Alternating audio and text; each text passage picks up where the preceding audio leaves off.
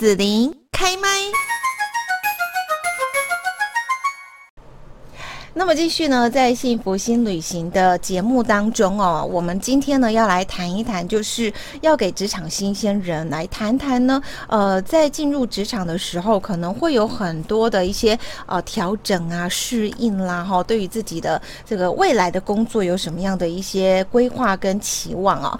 那另外呢，就是除了说我们的职场新鲜人，有可能呢，我们今天邀请到的这一位讲师哈，那我们也可以从他的专业当中哦。就是如果说你是长辈父母亲，可能看到现在的这个年轻朋友进入职场，也会有很多很多的一些疑惑了。哈。我们希望可以来解惑一下。好，我们今天呢就邀请到了高雄张老师中心的推广讲师，也是职涯咨询师洪宇杰来到节目现场了。宇杰你好，子琳你好，大家好，我是宇杰。今天的你过得好吗？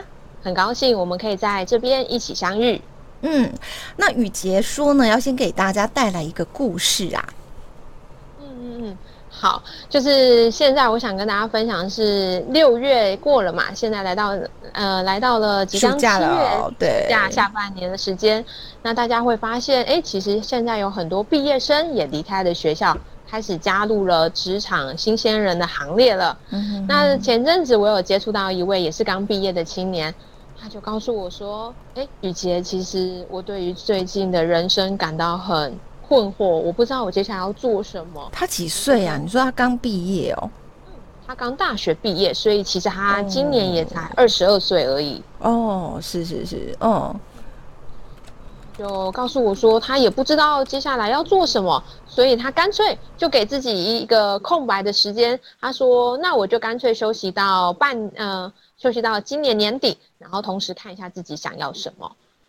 那不知道这样的一个故事有没有发生在各位身边很多年轻人当中呢？嗯，我不知道，我身边大概没有什么这种年轻人这样子。不过，呃，我我们听到的啦，哈，就是说，好像其实年轻人现在在工作上面会有很多跟以前哦，大概，比方说十年前或二十年前我们。刚刚出来工作的时候，其实是很不一样的想法。比方说，你说的年轻人他会觉得啊，那就休息半年，呃，到年底了哈。对，可是呢，你我们那时候毕业的时候都会很紧张，说我如果毕业就失业，所以我要赶快就能够找到一个工作衔接上去，不要让那个下一个在找工作的时候，然后让那个老板觉得说，哎，那你毕业都已经半年一年了，你到底在中间在做什么？好像是现在那个想法是不。不太一样的哈，嗯，没错，因为其实现在可能以前我们毕业的时候都会觉得说，哎，我是学什么专业科系，那我就往那个科系的呃职位去前进就好。但现在有越来越多年轻人，他毕业后遇到的一个第一个状况是，这个我学的科系不见得是我想要的，不见得是我喜欢的。嗯哼，那如果接下来未来大家现在退休年龄一一直逐渐的往后，如果我接下来将近二十年、五十呃二十年、三十年，甚至四十五十年的时间都要做这份工作，其实对很多年轻人来讲是没有办法想象，也没有办法接受的。但那如果当初不喜欢，干嘛要去那个大学念书，念了四年呢？对，这就是一个现在很有趣的大灾问，是因为当我们的选择变多的时候，其实可以跟大家分享是一个叫选择的悖论。有兴趣的朋友们可以去搜寻看看。就是说，当我们的选择变多的时候，嗯，我们就遇到很多人常讲的那个选择的障碍。例如说，哦，我今天晚餐很多，我不知道我要吃哪一个东西，嗯，那就会变成是说，当他们在升大学的时候，光是科系，然后我要读科大。还是我要读普通大学，还是甚至其实我要不读大学，都会是一个选择。那接下来变成要选择哪个科系的时候，如果他在国中、高中、高职的阶段没有做好足够的探索的时候，往往到了大学，很多青年会遇到的状况是：啊，我就分数大啦，啊，我就去那里啊。所以变得他们也没有好好的去思考说，这个科系到底是不是我喜欢的，我想要的。是哈，其实以前当然啦，就是说我们毕业的时候都是分数分发，也不见得说毕竟哦，在填志愿的时候，还是稍微有去填一下自己觉得可以的啦，但也没有那么完全，就是说我最想要的就是我能考上我能够去的学校这样子。对，那可是像现在不是就已经有多元入学嘛？那呃呃，这个。这这叫理论上嘛，就是说，对于现在的这个毕业的年轻学子来讲，应该稍微就已经选到自己喜欢的部分了吧？就我没想到他毕业还是会存在这样子的问题，哈。嗯，对，因为的确，虽然现在的多元入学，我们可以探索大学世界的领域变广了以后，嗯、好像看似有很多的呃，可以让大家不断的去探索，诶，去了解自己，确认自己是不是喜欢这个东西。对。但是更多的往往是，就像我们找一份工作一样，往往我可能说的跟听到的都是长这样。等到我实际进去做了，哇，世界又是另外一个样子。嗯，所以往往就是他们在求学过程当中会不断浮出一个大灾问：是，哎，我真的喜欢这个吗？这个好像可能跟我当初理解到的不太一样。但是面对到这样的状况的时候，他们可能会遇到很多的疑问。那如果又没有办法及时找到一个可以询问、协助、解惑的管道的话，那可能就这样子稀里糊涂的就这样毕业了。嗯哼哼哼哼，是好，那呃，就是说。我们刚刚讲到的，其实会有两个部分，一个部分就是说，哎，我在大学学到的，有可能并不是我真的非常喜欢，所以呢，当我毕业的时候，我就开始疑惑说，那我真的就要找一个工作，然后呢，是我在大学学的，可能算专长吧？可能因为其实没有那么喜欢，对，然后我就要做一辈子了吗？好，这是一个疑问。那另外一个就是你刚刚说的年轻朋友，他觉得说他也不用那么急着找工作，他可以先啊、呃，这个休息到年底了。之后再来找工作就好。我觉得这好像是两个不太一样的一个讨论的方向。我们要今天先来谈哪个部分呢？OK，嗯，我觉得也好奇子琳，如果是你，嗯、像现在你会比较好奇哪一个议题吗？我比较好奇，我们来讲那个躺平那个部分好了。我看到你这边对有准备，就是说我们来讲一下，说那个躺平啦、内卷啦，哈，或者是说像现在还有另外是，可能很多人在问叫叫做什么 gap day，是不是？gap day 是什么？这样？对对对对，就现在年轻朋友他好像会有那种，其实他不着急哈。对，他觉得说，呃，反正需要赚钱的时候再去赚，再找个工作打工就好啦。好，他也不要呃说有什么发展呐，好，或者是说做的太累呀，好，他只要能够呃有需要的时候去赚一赚啊，不想赚的时候就就辞职。所以现在就是送外送的还蛮多的嘛，大家就觉得时间很自由，然后我想接就接，不想接就不接，这样子。嗯，没错，因为其实如果有在关注青年职涯议题，或者是整个就业趋势的朋友们，都会发现说，现在其实很常出现一些词嘛，像什么安静离职啊、内卷啊，或者是像一些躺平等等的词。那其实我觉得在这边可以先丢一个反思给各位哦，就是我们好像很常用一个词，然后来去定义这一群人、这一群现象。但我们定义完之后，我们有没有愿意花点时间，实际去跟这个族群的人了解？诶，你们被冠上这样的一个名称的时候，你们有什么样的想法？你们有没有觉得，诶，想要为自己平反的？因为其实很多伙伴听到躺平、内卷，就会觉得说啊，就都是年轻人，呃，草莓族啊，然后吃不了苦啊，什么等等的。嗯，我觉得如果可以的话，虽然这是也许是一个社会现象的趋势，所以我们会这样定义。但是如果有机会直接跟青年对谈，会听到很多很有趣、不一样的一个故事。所以雨洁，你曾经跟他们对谈过，然后了解说他们怎么会会是这个样子的生活的形态嘛？然后我另外一个好奇就是说，像躺平、内卷这一些事，到底是年轻人自己封的，还是是呃这个长辈们封给他们的呢？哦，这个这个真的有时候不太可考，有的时候可能、嗯。有些人会认为是这是一个呃，可能从从别的地方带过来的一个用语，或者其实它是一个流行网络流行语。嗯，那就像草莓族一样，如果现在问说，哎，草莓族到底是谁对谁说，然后以及这个词怎么来的，好像其实要去追溯这个源头有点不可靠。可是大部分好像它会变成像是一个标签一样，就是说一旦我被贴上了我是我是一个内卷族，我是一个。草莓族好像大部分都会已经有一定的评价在上面了。嗯哼，是，那他们年轻人怎么看这个评价呢？像举个延伸到我一开始前面讲的这个故事啊，他其实是今年毕业嘛，嗯、所以他其实是我们现在俗称的 Z Z 世代，也就是这样、哦、这样这个 Z。好好，你只要子琳这个角度看是，反了反了反了，这样正的正的。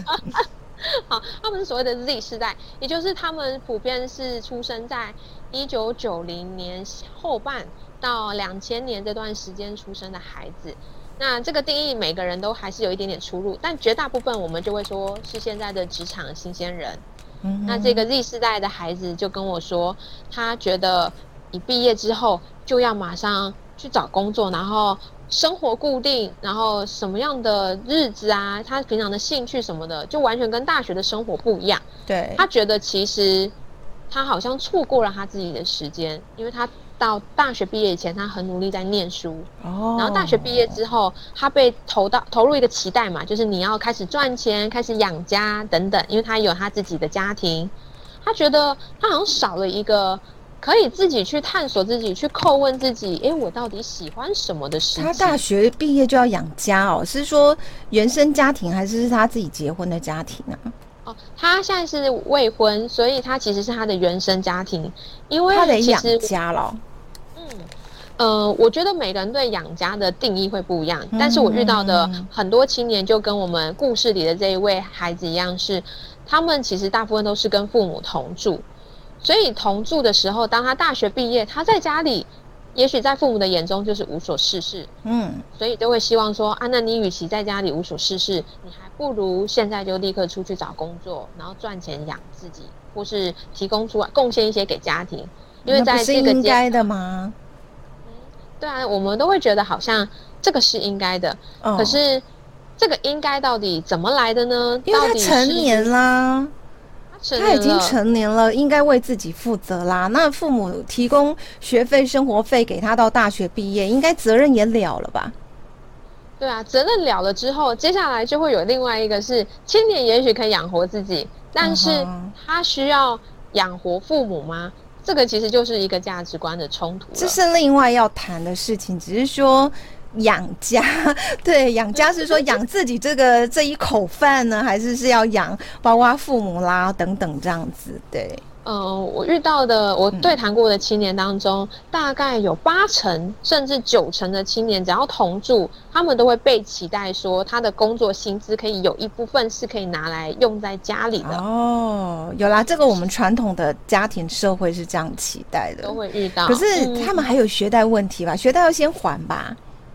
哦，对，所以有一些会遇到的是，他没有学贷问题，哦、然后他的父母或者他的家人可能就会以我帮你解决了学费、嗯、学贷，这、嗯、让你没有学贷，那你是不是应该工作以后也要开始回报在这个家庭当中？哦，好好好好，对，哦，是，所以你的意思是说，这样子的期待对年轻朋友就是压力很大，这样？对，他们就会变成是好像他们的生活就像我们的。可能日常上班生活一样，好像我早上睁开眼睛去上班，然后工作，嗯、下班，然后累到睡着了，然后明天新的一天又是工作的开始，他们就会觉得自己被迫上了一个已经已经制定好的轨道，然后完全好像没有自己可以思考的空间。所以我一直觉得我越老越证明我的人生模式是对的，你知道吗？那个玩。或者是说那个什么内卷，或是那个 gap day，应该就放在大学的时候。然后大学毕业，你知道我那时候大学的时候，我完全就是能翘就翘。然后呢，半夜都是在那边看小说、看漫画，完全就是不是生产。然后只有考试让他过，就是负责考试过，功课要交这样子。然后也不是非常努力哈。然后呢，这样子懒惰了四年之后，当我毕业那一天，我就告诉自己，我找了个工作，然后我从此就要非常发愤图强。赚钱，我我从来都不会后悔，你知道吗？因为我就说，每当我很累，我就告诉自己说，我大学已经懒四年，我够了，没有借口。我觉得真的，我觉得年轻人真的有机会可以听听看子琳的啊，真的吗？可能会充满着羡慕吧？就哇，你好快就找到你的人生目标。没有，我也其实很没有人生目标，我目标就赚钱。哦，对，大学毕业应该目标。对对对，赚钱也是个目标嘛，就是找一个我觉得能接受的工作，然后呃至少有个固定的薪水，还就算不很高，但是他至少养我这一口还能养得起这样。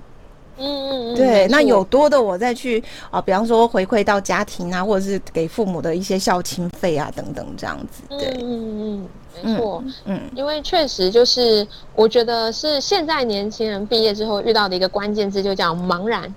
嗯，他们会不知道为什么我从过去来到这里，我也不知道接下来我要去哪里。哦，就会扣回到刚刚的那个。所以你觉得这是因为教育的问题嘛？就是说，虽然受了这么多年，你看从可能幼稚园哈、国小一年级开始好了，一直到那个大学毕业，少说也十多年的教育，但但你学完了这一堆之后，还是茫然就对了。嗯，我觉得子琳这个问题真的是一个大哉问。我相信问十个人，哦、或者是十位专家、十位张老师的推广讲师们，他们都会有自己各自的一个解答跟观察。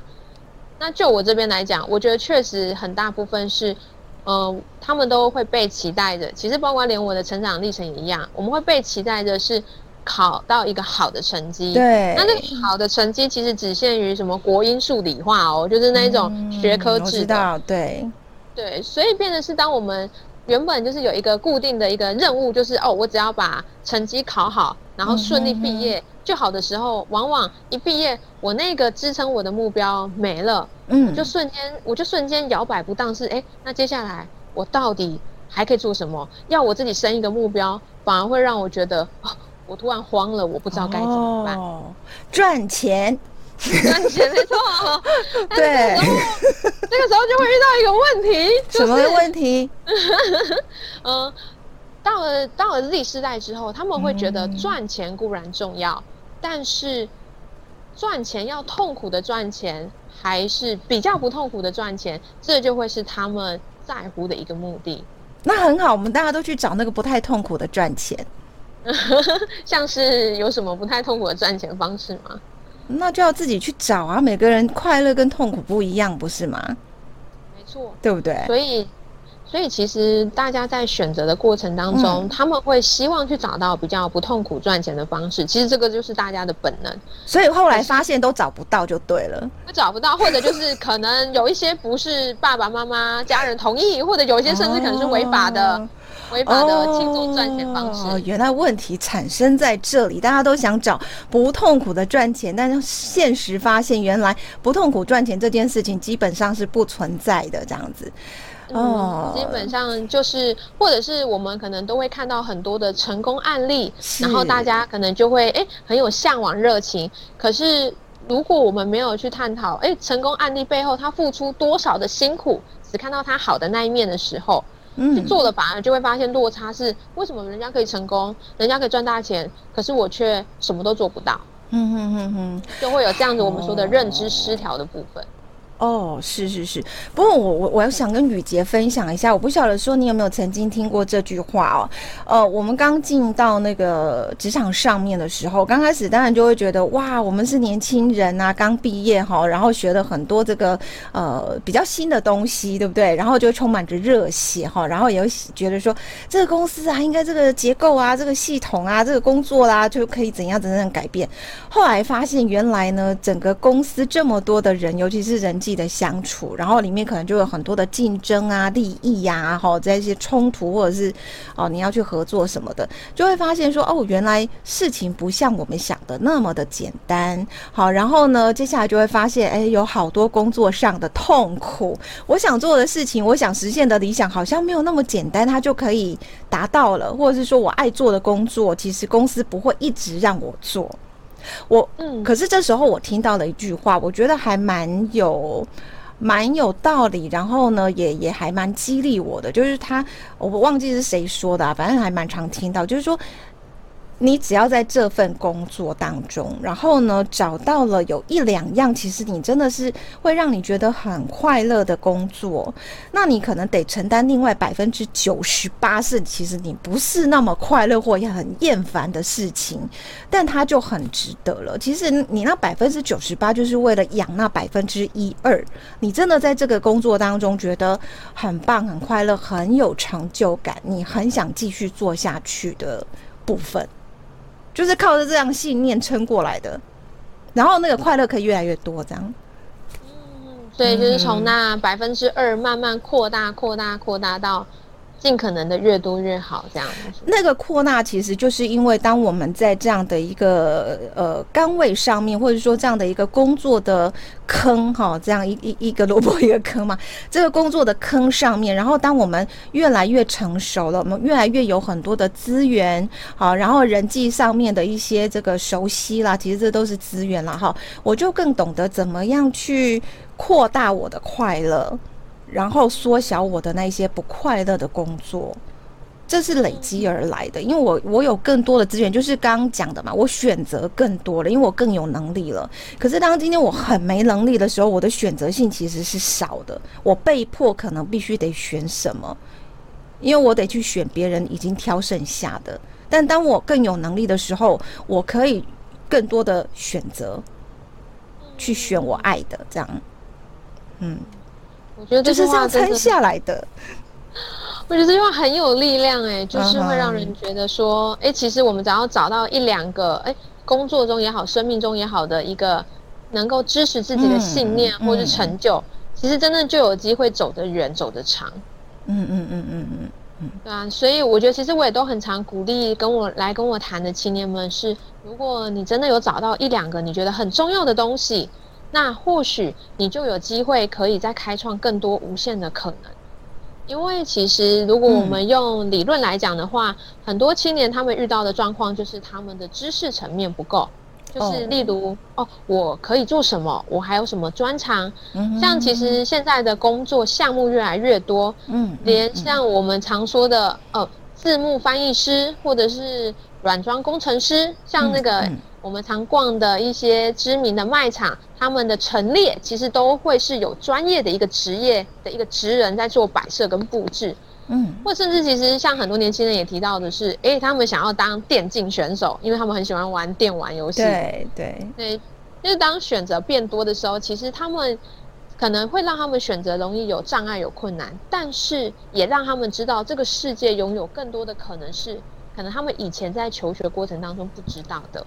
嗯哼哼哼，是，那呃，就是说，我们如果这样子去跟年轻人沟通这一些我们的想法跟他们想法，不知道沟通的效果怎么样？我觉得在沟通、沟通、沟通两个字写的简单，但其实要做得好，真的是需要下一番苦力啊。沟跟通，怎么样勾起对方？怎么样让这个对话是畅通的？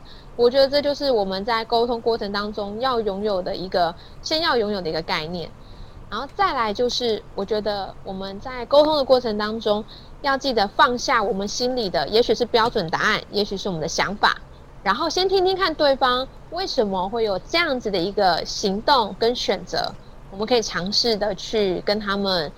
诶，互动或者是去了解一下他们在想的内容是什么。嗯哼哼哼。像我每隔一段时间都会去搜寻现在年轻人的流行用语，我发现每年真的都会不一样，而且真的就像、嗯、变蛮快的。其实就像是在上课一样，真的都在学习一些新的知识。嗯哼哼。然后我觉得适当的阅读也是好事，所以也可以跟大家线上推荐这本书。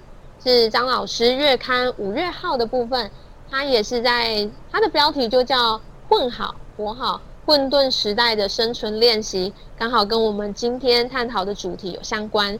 那里面其实都会邀请一些专家学者啊，或者是一些经验的有经验的人来分享这方面的一个议题。我觉得在看书的过程当中，可以再更加开拓我的视野，让我知道说，哎，我的视野是这样，那年轻人的视野可能是这样。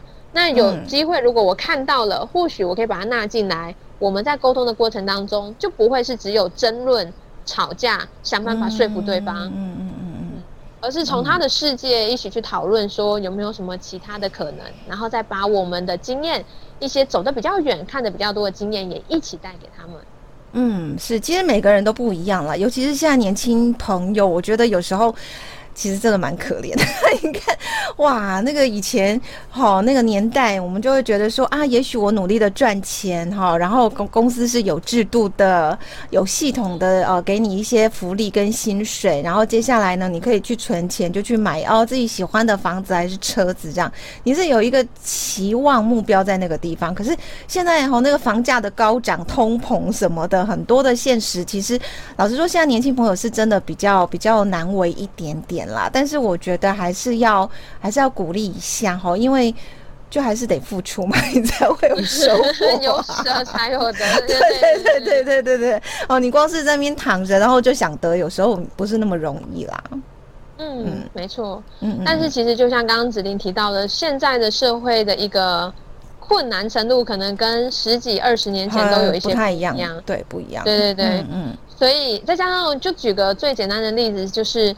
我们可能在现在青年遇到的是，他可能是独子，最多可能三个或四个小孩，可是他的爸爸妈妈辈可能有哦五六个、好几个长辈的时候，他可能要负担的那一个嗯那种程度，哎，其实比重就会差很多。嗯嗯嗯，好，那。呃，我们今天呢，就是因为时间的关系，所以呢，请这个雨杰哈跟大家来聊到这边哦。那最后呢，要请雨杰提供一下，就是说，如果有一些听众朋友或是年轻朋友，他听了之后，觉得他有关于在职涯方面啦，或者心情上面需要说啊、呃，有一些可以协助的单位吗？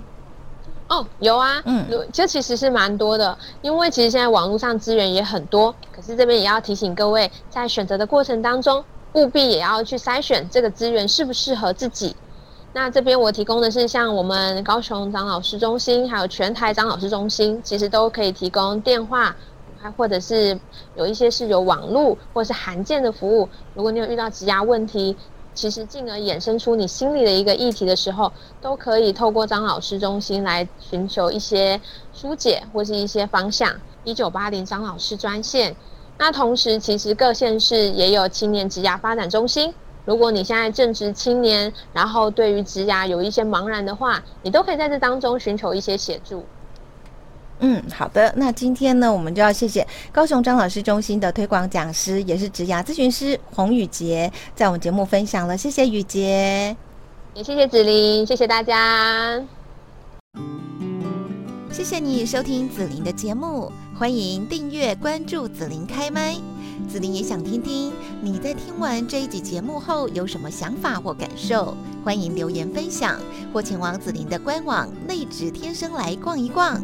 我们下次见。